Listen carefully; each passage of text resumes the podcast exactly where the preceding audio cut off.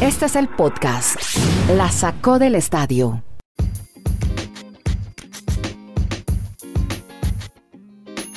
De una. Hola, ¿cómo están? ¿Cómo les va? Bienvenidos a este podcast. Hablamos 20 minutos algo más sobre deportes y ligas americanas desde Chile, Colombia y Estados Unidos diariamente en su plataforma favorita vía streaming con Dani Marulanda en el Retiro Colombia. Kenny Garay en Bristol, Connecticut, Estados Unidos y quien les habla su servidor Andrés Nieto Molina.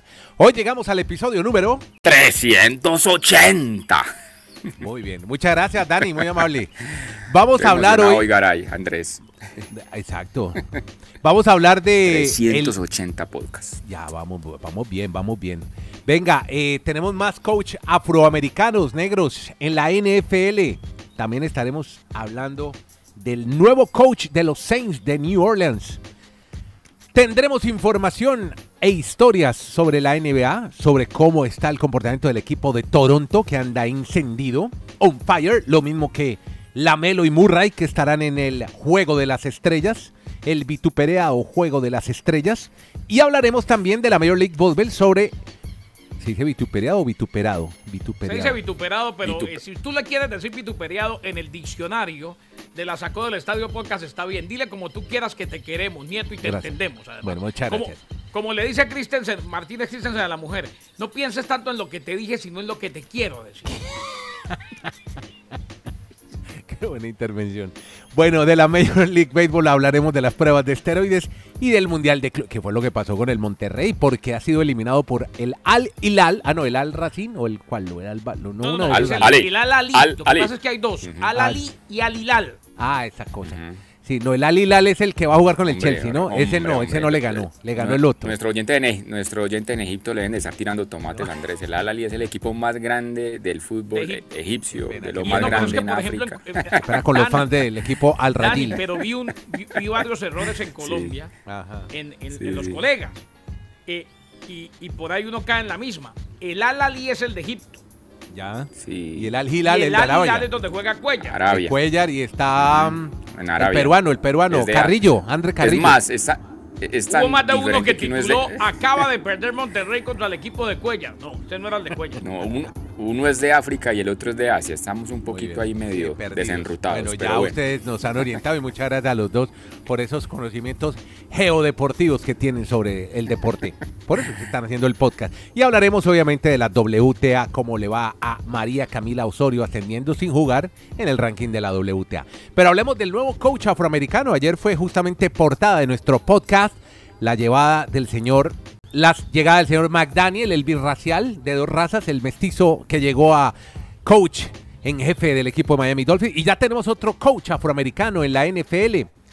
Dani Marulanda nos cuenta de quién se trata. Pues ayer Garay prácticamente ya lo estaba confirmando porque simplemente se, se esperaba que la firma la, la impregnara o la dejara pues allí en las oficinas del equipo de los Houston Texans. Hablamos de Lovie Smith, un entrenador que ha tenido mucha experiencia en la NFL, pues es un señor ya de más de 60 años y que es oficialmente el segundo afroamericano de las 32 franquicias de la comunidad, pues obviamente negra, como entrenador de la NFL. O sea, que a Mike Tomlin con los Steelers y ahora Lovie Smith con el equipo de los Houston Texans. Los demás, pues algunos dirán, sí, hay, hay ascendencias de otras culturas o de otras razas. Por ejemplo, lo que comentábamos ayer de los árabes con Salah, eh, Saleh en el equipo de los Jets, lo de Miami lo comentamos ayer con McDaniels, que su padre es negro. También el caso, por ejemplo, de Rivera con Washington, que es de ascendencia latina. Pero realmente es muy poco, Andrés, y creo que en eso nos hemos enfocado casi todos esos días del podcast, que la comunidad afroamericana, los negros se sienten discriminados en la NFL. Y ya como usted va a saludar a Garay, me imagino, para hablar de Allen, no me quiero ir del, del tema de la NFL después de que él nos salude, para que hablemos también del otro, de, Flores, porque Flores realmente se está cerrando las puertas con el último comunicado que dejó ayer después de que no fue el coach o el nuevo entrenador de los Houston Texans. Bueno, pues ya usted lo ha dicho. Hablemos entonces de Dennis Allen, el nuevo head coach de los Santos de Nueva Orleans. De eso nos habla ya Kenny Garay. Kenny, ¿cómo está, hombre? Y ahora, ¿cómo le va, don Andrés? Le reitero el saludo a usted desde Alaska hasta la Patagonia, desde Arica hasta Punta Arena. Gracias a los que bajan nuestro contenido en Spreaker y en Anchor. Es gratis en todos lados, nos hacen un favor si lo bajan en Spreaker o en Anchor.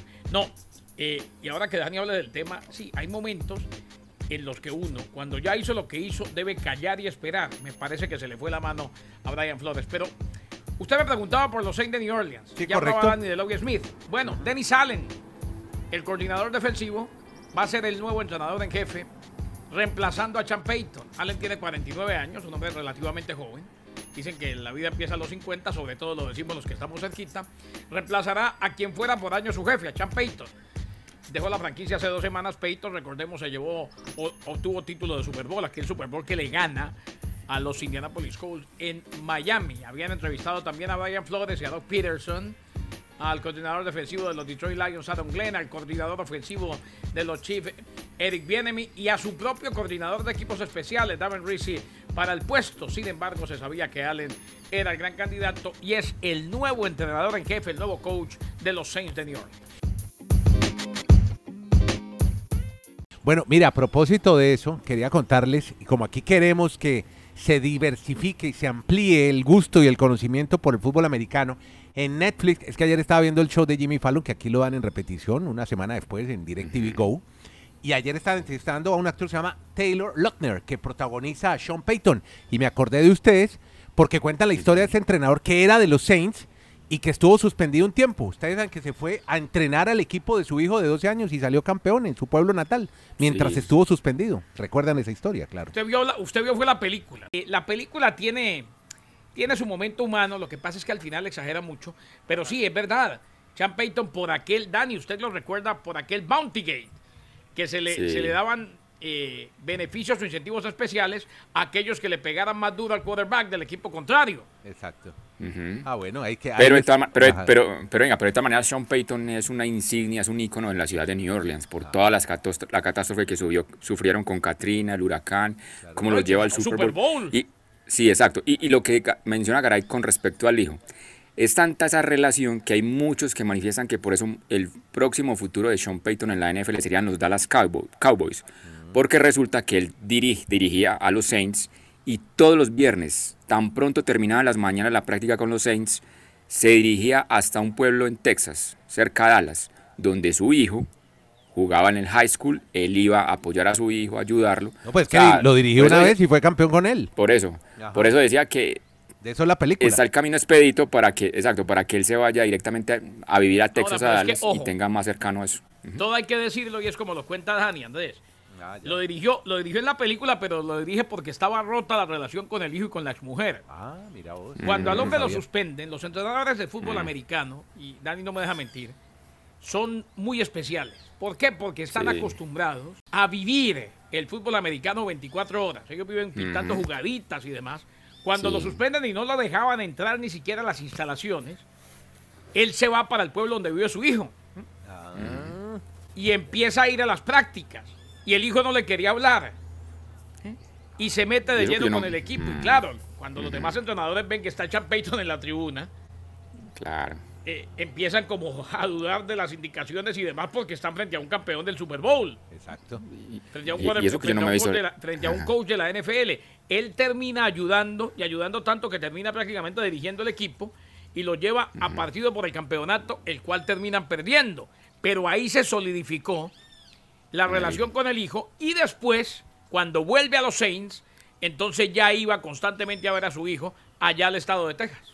Correcto. Y eso que yo no me, eso que yo no me hizo la película, pero sí tengo grandes amigos de Garay que los escuchan y nos cuentan historias como esas. Más o menos el señor Muy- Tapanava, muy que está muy enterado de todo lo que pasa en Dallas. Bueno, lo, Texas. lo que nos dan es que el protagonista, el que hace Sean Payton, que es este actor Taylor Lautner, se, se hizo muy amigo de Sean Payton, tanto que lo llevó a las prácticas del equipo de los Saints. Le puso los ¿no? audífonos y y, le al final todo. de la película, le saco el spoiler total. Sí.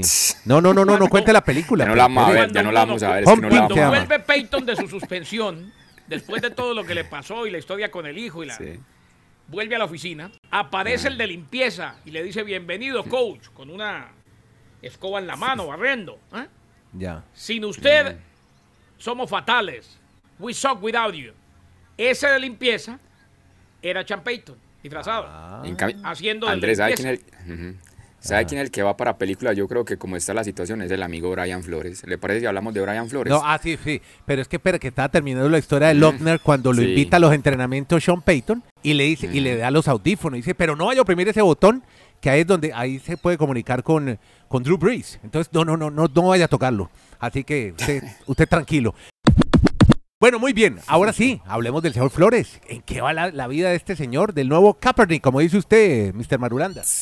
Lo que pasa es que la dialéctica de Brian Flores es como tan confusa que yo no sé si cada vez está complicando más su futuro promisorio en el mundo de- del- fútbol americano y básicamente en la NFL.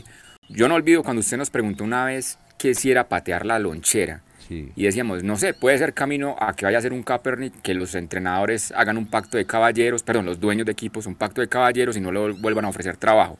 Y Guy nos decía, es el momento de aprovechar que quede en la historia, que alguien lo apoye, que muestre ayuda a la comunidad mm, afroamericana, abajo el tema del antirracismo. Pero resulta que Brian Flores dice, si lo que yo ha- hago genera que la NFL tenga más entrenadores afroamericanos, todo habrá valido la pena. Pero resulta que cuando ayer dan el contrato del señor Lovie Smith, publicó un comunicado Brian Flores diciendo, me alegra mucho que otro afroamericano pues haga parte de los entrenadores de la NFL, pero después se va a lanzar en ristre contra la organización de los Texans, diciendo que porque él haber hecho esa- esas demandas ante la NFL, pues que por eso no le han dado la oportunidad a él. Entonces, ¿estás apoyando o solo estás pensando en, en tu tema personal? Y eso es lo que genera en ese momento Brian Flores. Sí, no sé si es bien general o particular, ¿no? O sea, O sea, No, yo se- creo que se- es se más está- particular, Ya, yo creo que ya- todo se está armando en el. Sí, ya todo, perdón, Garay, se está armando.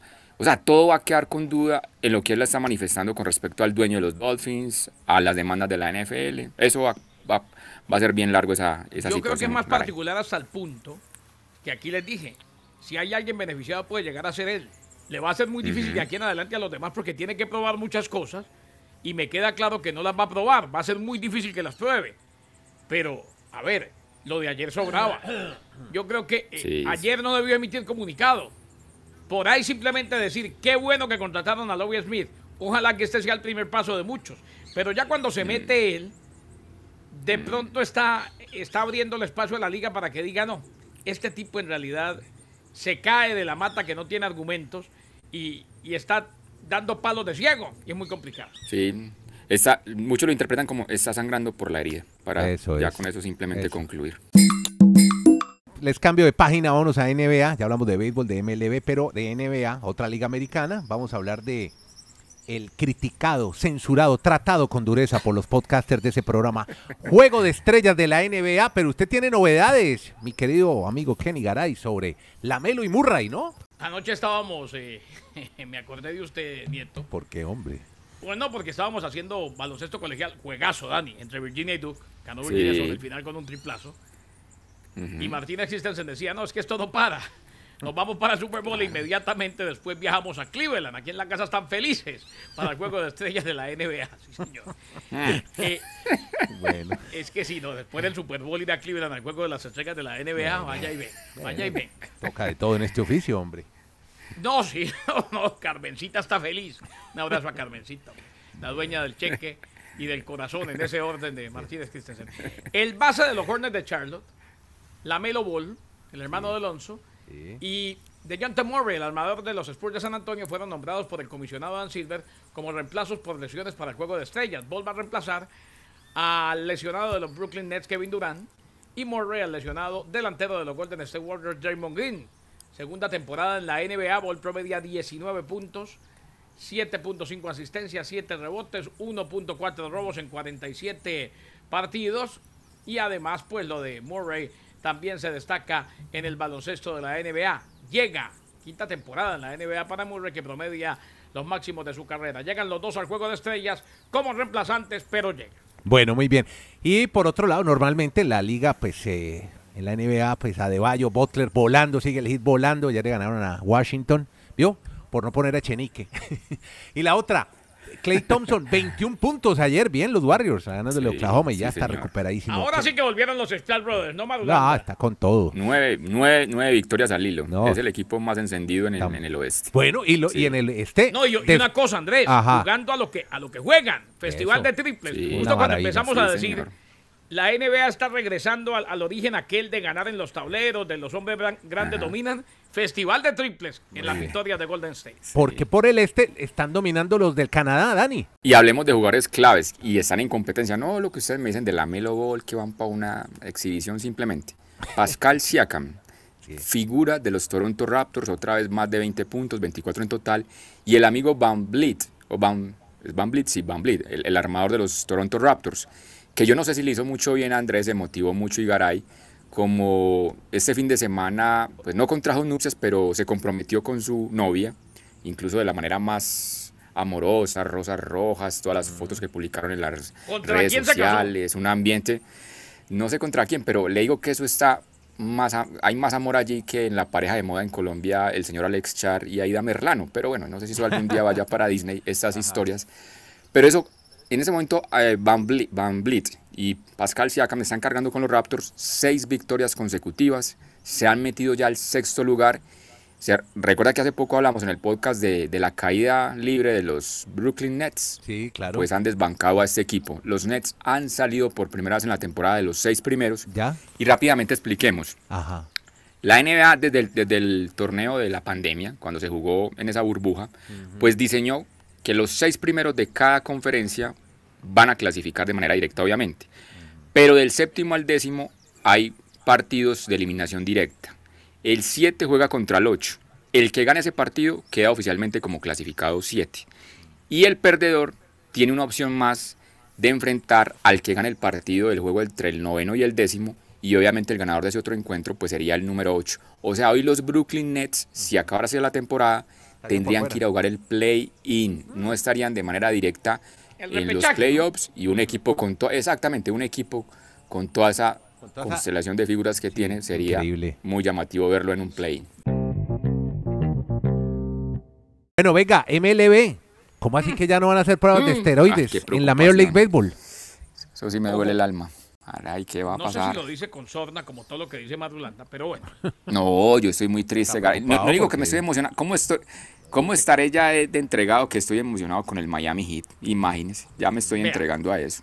Eh, No, no, no veo MLB cercana. Si, si me permite, señor Gar- Nieto, promoci- promocionar. Garay, es que faltan contenido. 18. Garay, perdón, faltan 18 días para que arrancaran los juegos de No, eso, campo de eso, eso no viene. El sprint training no va a Por empezar. eso yo. Empecemos por ahí. ¿Yo? Esos son los que me gusta ver a mí. El partido inaugural. Pero si me permite, Sí. el punto G, el punto Garay del deporte, Sí.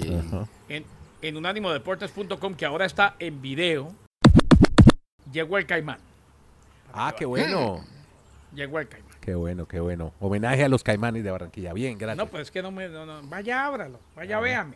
Sí, Pues, sí, sí. supongo que es sobre eso. Espera, yo ya me meto. Ah, vea. Mm. usted- usted es- ah, o sea que usted le dicen suponicito. No, espere, vaya, véalo.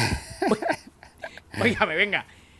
Oiga, sí es preocupante, Andrés, porque las grandes ligas dejan de hacer pruebas de esteroides por primera vez en casi 20 años.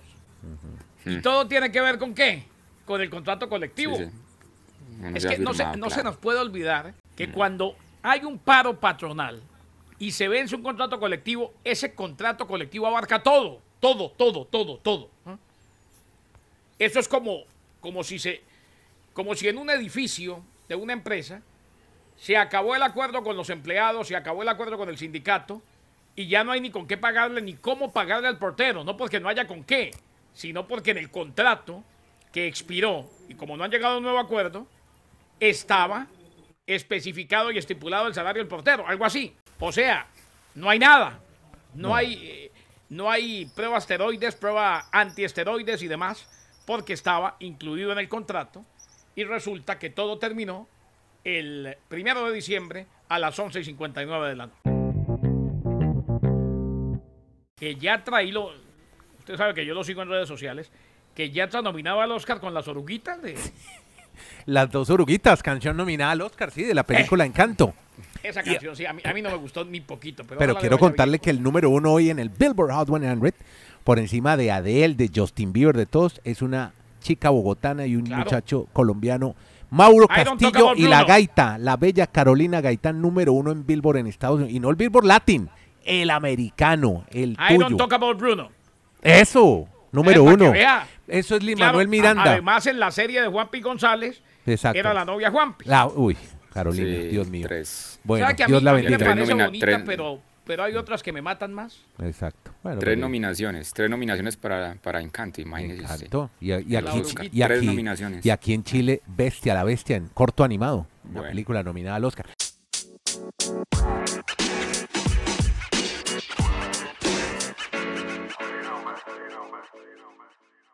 Y qué fiestón el que armaron Mm. en Barranquilla con los caimanes, ¿no, Marulanda? La ciudad sí, patas sí. arriba, Todo ¿no? Barranquilla. semana, Todo el fin de semana y se lo merecen, se lo merecen. Y ayer calle de honor en el Bienvenida- estadio, ¿no? bi- Bienvenida, sí, tres días consecutivos. Un día en carro de bomberos por las principales avenidas de Barranquilla, al siguiente día en un lugar muy típico de Barranquilla, pues firma de autógrafos con los jugadores, y el día anterior, pues el homenaje del Junior de Barranquilla, en el intermedio del juego y previo al juego, pues también invitaron a los jugadores al partido de la liga. Imagino uno después de estar en la Serie del Caribe ir a ver al Águilas Doradas en el Metropolitano. Estos Pero son- bueno, esas son las cosas que hay por acá. Eso es como las fiestas que le gustan a Kenny, subió en el carro bombero. Podcast La Sacó del Estadio. En Twitter, arroba La Sacó Podcast.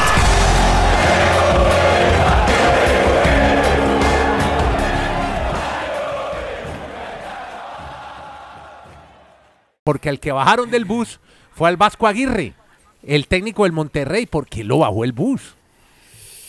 Hombre, porque los aficionados se pusieron furiosos. Es que realmente es el fracaso, yo creo que es más grande en la historia del fútbol mexicano en una ¿El más grande de edición la del historia? Mundial de Clubes.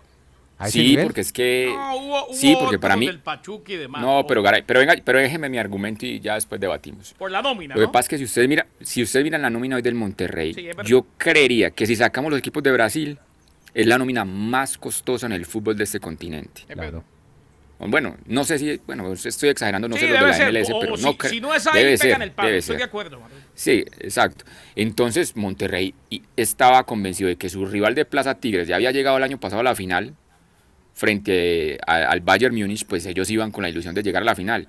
Ni siquiera pasaron la primera ronda, los eliminó el campeón de África, el Al Ali, un equipo muy tradicional de, de Egipto.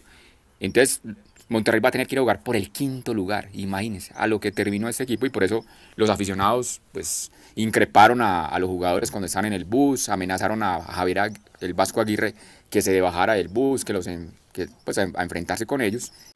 Gracias a todos por oír este podcast. Hablamos de deportes americanos desde Chile, Colombia y Estados Unidos con Kenny Garay, Dani Marulán, de quien les habla Andrés Nieto Molina. Este es el podcast, la sacó del estadio. Mil gracias a todos.